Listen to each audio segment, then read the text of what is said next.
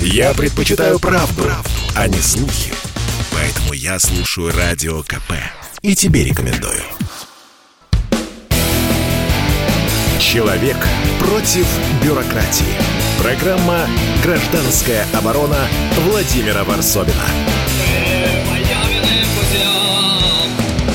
Да, у микрофона Владимир Варсобин. Еще сегодня поговорим о э, встрече правозащитников и Владимира Путина. А, а Там было много разных э, вопросов, конечно, и много историй, которые сейчас избежали с тараканами по интернету. И э, говорили много о чем. Говорили, конечно, про пытки. И э, у нас э, не только про пытки. Мы, э, э, там был э, эпический спор Владимира Путина с режиссером Сакуровым. Там было э, э, обсуждено QR-коды и много-много чего, о чем мы обсудим сегодня э, в, э, в эфире. У нас на связи Леонид Васильевич Никити- Никитинский, обозреватель «Новой газеты», член СПЧ. Леонид Васильевич, здравствуйте. Добрый день. Леонид Васильевич, э, вот как вы бы охарактеризовали эту очередную встречу с Владимиром Путиным? Вы были на разных встречах. В чем ее особенность была в это непростое время? Ну, это была, во-первых, вторая встреча в таком удаленном формате, э, уже вторая. Э, э, Мне в личном формате больше нравились встречи, потому что там э, было больше спонтанности. Это и хорошо, и плохо. Кто-то мог настоятельно попросить слова э, и его получить. А при удаленной конференции в Zoom, в общем, все было заранее расписано по ролям. Поэтому первая половина, а это было три с половиной часа, показалась мне очень скучной и такой, ну, слишком обходящие острые вопросы. Потом э, президент попросил перерыв на 15 минут на какие-то переговоры, вернулся, и потом вот пошло уже на самом деле до- достаточно интересно, потому что в конце списка выступили Сакуров очень интересно и ярко, э, Коля Сванидзе, ну и п- прочие люди. Так что я бы эту э, встречу разделил как бы вот на два этапа, до перерыва и после перерыва. А давайте разделим ее, мы поговорим, конечно, и о Сакурове, но начнем, я предлагаю все-таки с темы пыток. А, Я много писал об этом, и в нашей передаче это часто э, эта тема мелькала. И давайте начну неожиданно с Андрея Красовского, журналиста из РТ. Сейчас мы его послушаем. Мне что удивило в, этом, э, в, этом, в этой записи? А, Все-таки это правительственный канал, пропагандистский канал Russia Today. Перед э, вашей встречей с президентом выпустила вот такое мнение э, одного из руководителей канала Андрея Красовского, который, по сути, одобряет пытки. Вот сейчас давайте послушаем и обсудим это. Пытают ли в России системно? То есть существует ли госзаказ на пытки? Ну, судя по бесконечным посадкам насильников, по уголовным делам в этом поволжском ФСИНе, потому что директора самого, самого российского ФСИНа вот только что отправили в отставку, ну, нет такого заказа, наоборот. Государство это все не любит. Были ли пытки в поволжской колонии? Тут, кажется, ответ очевиден. Ну, конечно, да. Но вот Антон из Москвы говорит вам, ну, конечно, нет. Мразь это что видос слила, а потом тут получила грант Евросоюза и смылась из России. А он, кстати, у нас сидел, являясь гражданином Белоруссии. То есть вот он белорусский гражданин, сел здесь за уголовное преступление, совершенное в России, а потом получил вот эти видео и слил вот вам всем, чтобы вы это все увидели. Так вот, не рассказал же вам, в чем суть. А суть простая. Была эта зона черная, то есть управлялась ворами. А потом ее государство, как все зоны постепенно, решило взять под контроль. И таким образом опустило бывших смотрящих. Они больше не воры, а значит и не могут крышевать зону. Зона перешла под контроль начальства, там перестали убивать заточками, унижать, опускать в парашу и реально насиловать. То есть насиловала не Россия, насиловали воры. И Россия сделала то, что должна была сделать. Насилием прекратила насилие. Ну вот вы правда против? Ну, может быть, вы против, ну а я за. Это был, да, Красовский. э, И как, как вы, Леонид Васильевич, отнесетесь к этому? Это ведь, еще раз говорю, пропагандистский правительственный канал. Не, не такие ли справочки выдает э, Владимиру Путину генералы, объясняя то, что происходит? Ну, к этому я никак не отношусь, потому что мне неизвестно о деятельности Красовского на этом поприще. Я хорошо знаком с Евой Меркачевой, я хорошо знаком с другими членами общественных наблюдательных комиссий, в частности, с двумя молодыми высокообразованными девочками из Санкт-Петербурга, которые были в прошлом составе ОНК Питера, а сейчас их туда не допустили. Вот они, э, вот им я верю, они действительно, Ева ходит э, чуть ли не каждую неделю по, по этим застенкам. Она объехала все колонии э, для пожизненных заключенных, и она знает, о чем говорит. Да? Вот я предпочитаю верить ей. Да, пытки есть, к сожалению. Э, к сожалению, говорили об этом на, на встрече с президентом недостаточно. И говорили только в силу того, что после скандала в Саратовской колонии замолчать эту тему было невозможно. Иначе я думаю, что она ушла бы тоже куда-нибудь в конец. А как Ева Путин заговор... отнесся к этой теме? Вы заметили, вот просто эмоционально, как к ней отнесся? Э, президент к ней как отнесся? Да. Э, он был готов к этой теме, э, поэтому он же не, не показывает свою реакцию, как правило, да. Э, у него выучка соответствующая, и, наверное, это правильно. Он ничего, так сказать, ну, он сказал какие-то общие слова, да, что это недопустимо, но эмоционального я никакого не почувствовал от него, от него никакой эмоциональной реакции. Но ведь э, я до этого с Евой говорил много раз и делал с ней интервью. Ведь она не просто говорит о пытках, она говорит о том, что это система. Э, она выразилась точно так, что это, с одной стороны, точечная история, то есть э, далеко не во всех колониях это распространено и не во всех СИЗО. Но угу. это, с одной стороны, точечная история, а с другой стороны, это система – потому что во всем ФСИНе знают, где именно есть пыточные э, СИЗО и пыточные колонии, и нужного, так сказать, человека всегда можно туда отправить, да, для того, чтобы его сломали там, или для того, чтобы получить показания. И ФСИН это прекрасно знает. Так вот, э, по классификации Евы, которая знает, о чем говорит, Э, пыт, главными заказчиками пыток, вот это ее слова, лучше с ней, конечно, эту тему говорить, являются следственные органы, потому что они заинтересованы в выбивании показаний или признательных, или на других лиц. Они разучились по-другому уже работать. А, и на этом фоне, это вот э, как бы системообразующая такая вещь, на этом фоне дальше получают распространение пытки э, в, в целях вымогательства, что происходило в Саратовской колонии, в том числе, но не только, в Саратовской больнице, прошу прощения. Там просто с каждого, кто туда заезжал, спрашивали буквально за все, вот ее рассказ, да, за простыню, за то, за это за все надо Ну, то есть это не было, как э, утверждает Антон, да, простите, Антон Красовский, а, что это там э, били воров и пытались таким образом разрушить вот эту Нет, воровскую знаете, систему, а просто доили вы знаете, Вы знаете, э, когда-то еще в пору моей работы в «Комсомольской правде» э, в начале 90-х я писал сценарий кинофильма «Беспредел», и он довольно широко прошел и специально исследовал эту тему. Этот фильм мы снимали в настоящей зоне в 90-м году строгого режима.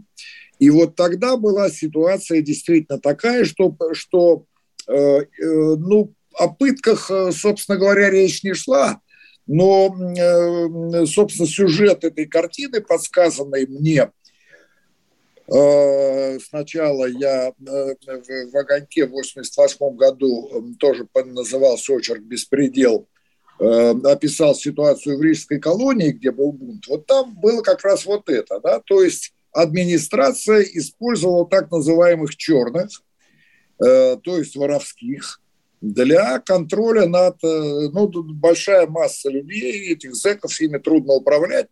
Вот это была такая модель. Э, это все подробно я тогда знал, и все это описывалось. Тогда были в основном черные. Сегодня в основном красные. Разницы нет, схема совершенно одна и та же.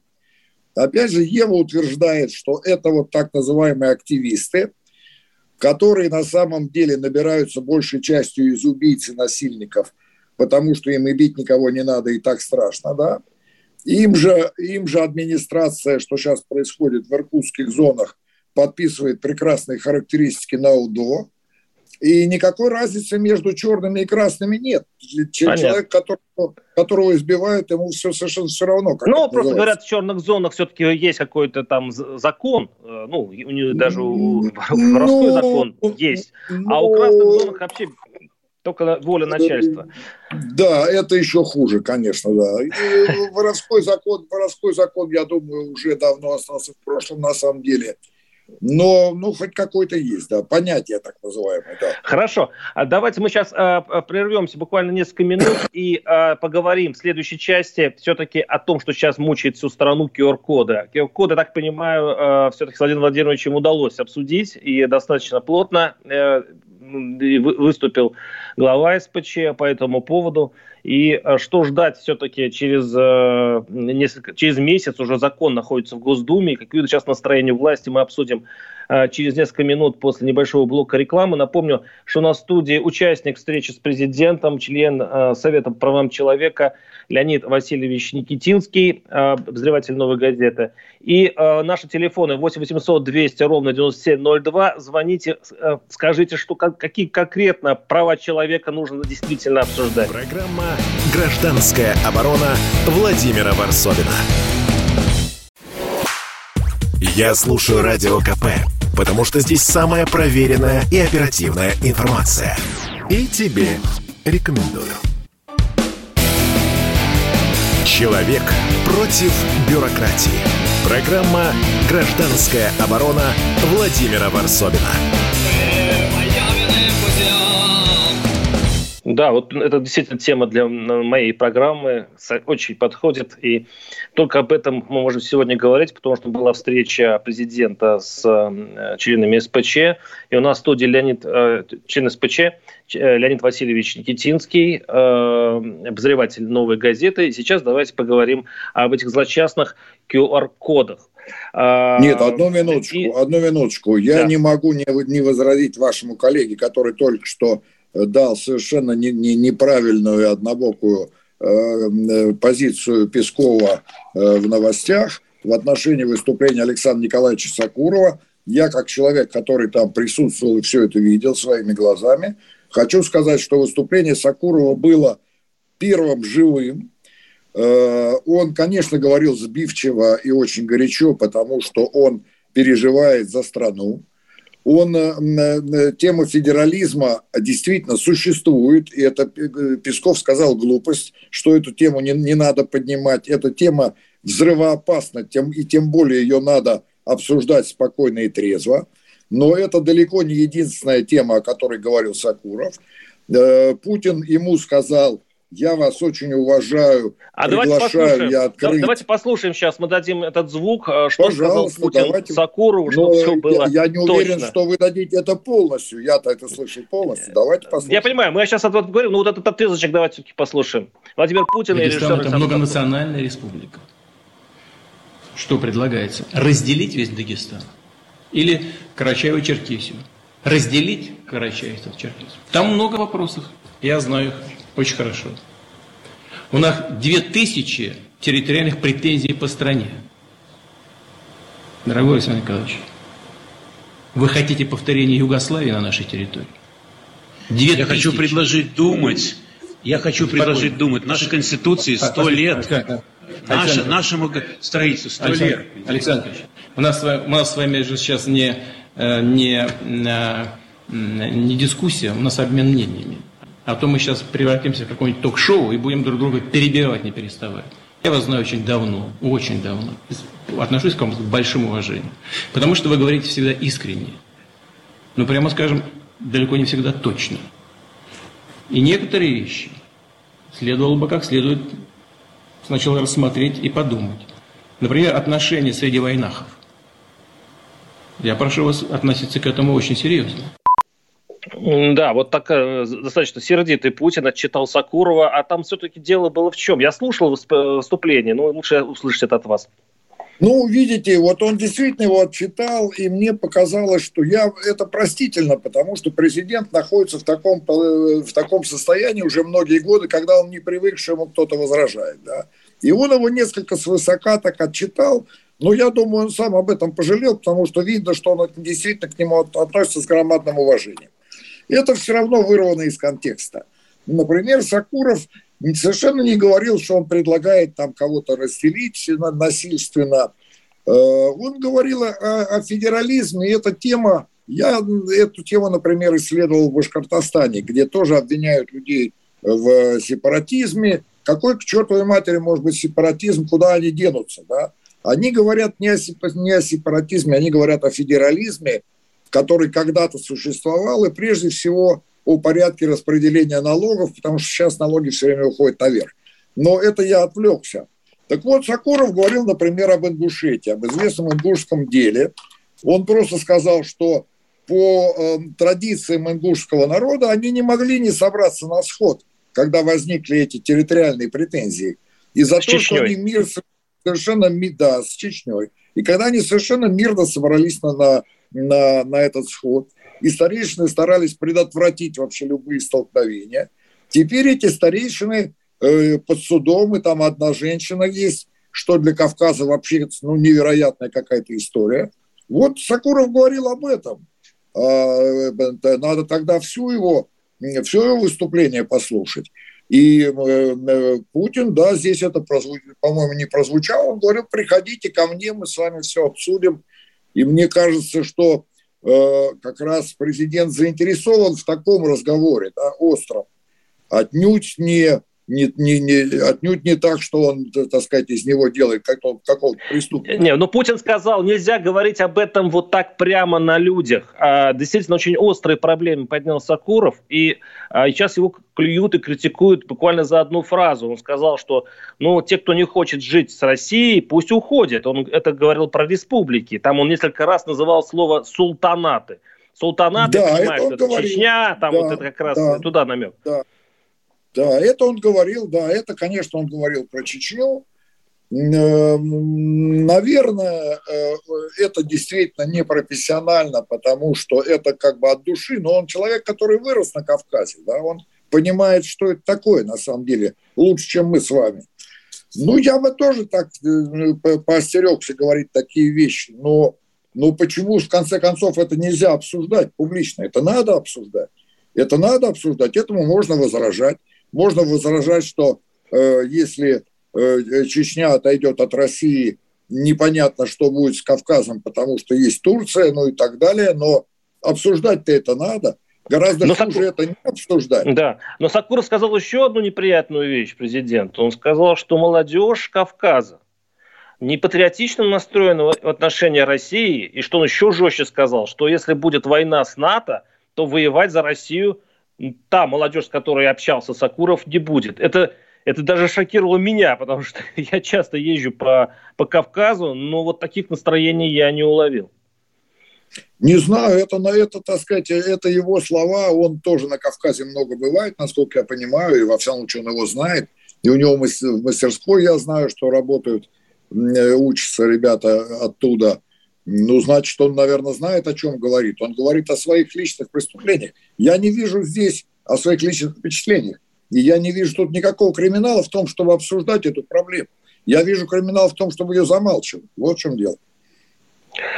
Хорошо, э, обсудили все-таки мы, э, я хотел чуть попозже, но давайте все-таки вернемся к, э, к этим QR-кодам, которые трясет, ну, очень сильно волнует все наше население. Тут уже чуть ли не перестрелки из-за этого происходят. Вот я намекаю на этот трагический случай в, в одном из учреждений Москвы. А, и как а, президент отнесся вот к этой проблеме и до чего вы договорились? Ну, в принципе, по-моему, ни до чего не договорились, что надо взвешенно обдумывать, принудительно не надо. Как-то это об этом был самый общий разговор. я не уверен, что эта тема вот как раз эту тему на самом деле публично обсуждать, наверное, не нужно. Это дело экспертов. И я, я бы, например, э, на месте председателя Совета по правам человека эту тему на первое место не продвигал бы. Это тема экспертная. Ну вот он э, продвинул и... Падеев, да. Давайте послушаем его все-таки. Ну, да, давайте, человек. давайте, конечно. Послушаем, хорошо.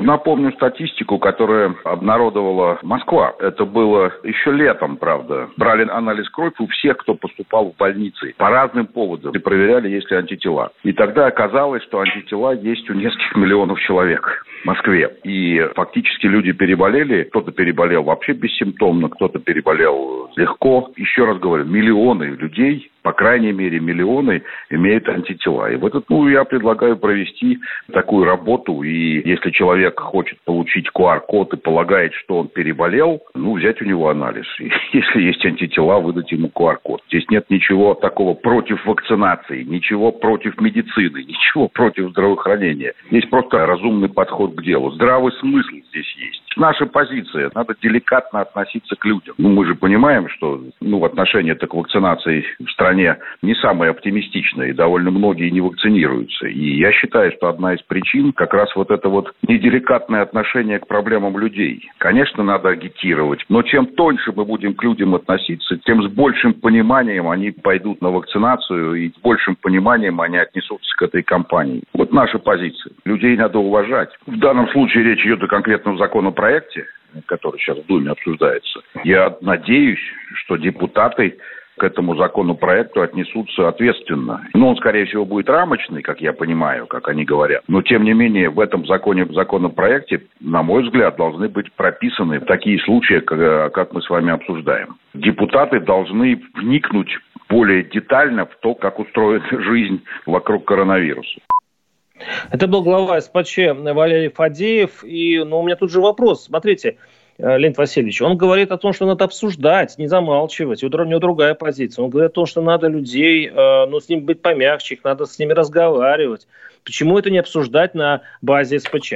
Ну, нет, здесь я с Фадеем абсолютно согласен, совершенно разумный подход. Собственно, он же не выступает против вакцинации, он говорит о том, что если у людей есть антитела, это подтверждается медицинским анализом, Э, им надо выдавать точно такой же QR-код. Ну да, я просто я среагировал на ваши слова, что э, не нужно это обсуждать вот так на этой площадке, нужно, чтобы это делали эксперты. А тут, по-моему, дело не в экспертах, а в народном понимании, что дело мутное и что не нужно этого делать. То есть людей не надо ну, видите, Видите ли, все-таки здесь надо, вот здесь надо не столько обсуждать, сколько убеждать, мне кажется, потому что это все-таки, вот я своего мнения Э, не, не берусь высказать, потому что я не, я не эксперт. Надо слушать Понятно. врачей. Хорошо. Да, большинство врачей говорят вот это, да. Ну, значит, так Мы... надо, надо их слушать. Леонид Васильевич, сейчас прервемся на э, блок новостей. С нами Леонид Васильевич Никитинский, обозреватель «Новой газеты», член СПЧ. 8 800 200 ровно 9702. Сейчас будем принимать звонки. Тут люди уже пишут, что относительно патриотизма молодежи Кавказских республик Сакуров не прав. Гражданская оборона Владимира Варсовина.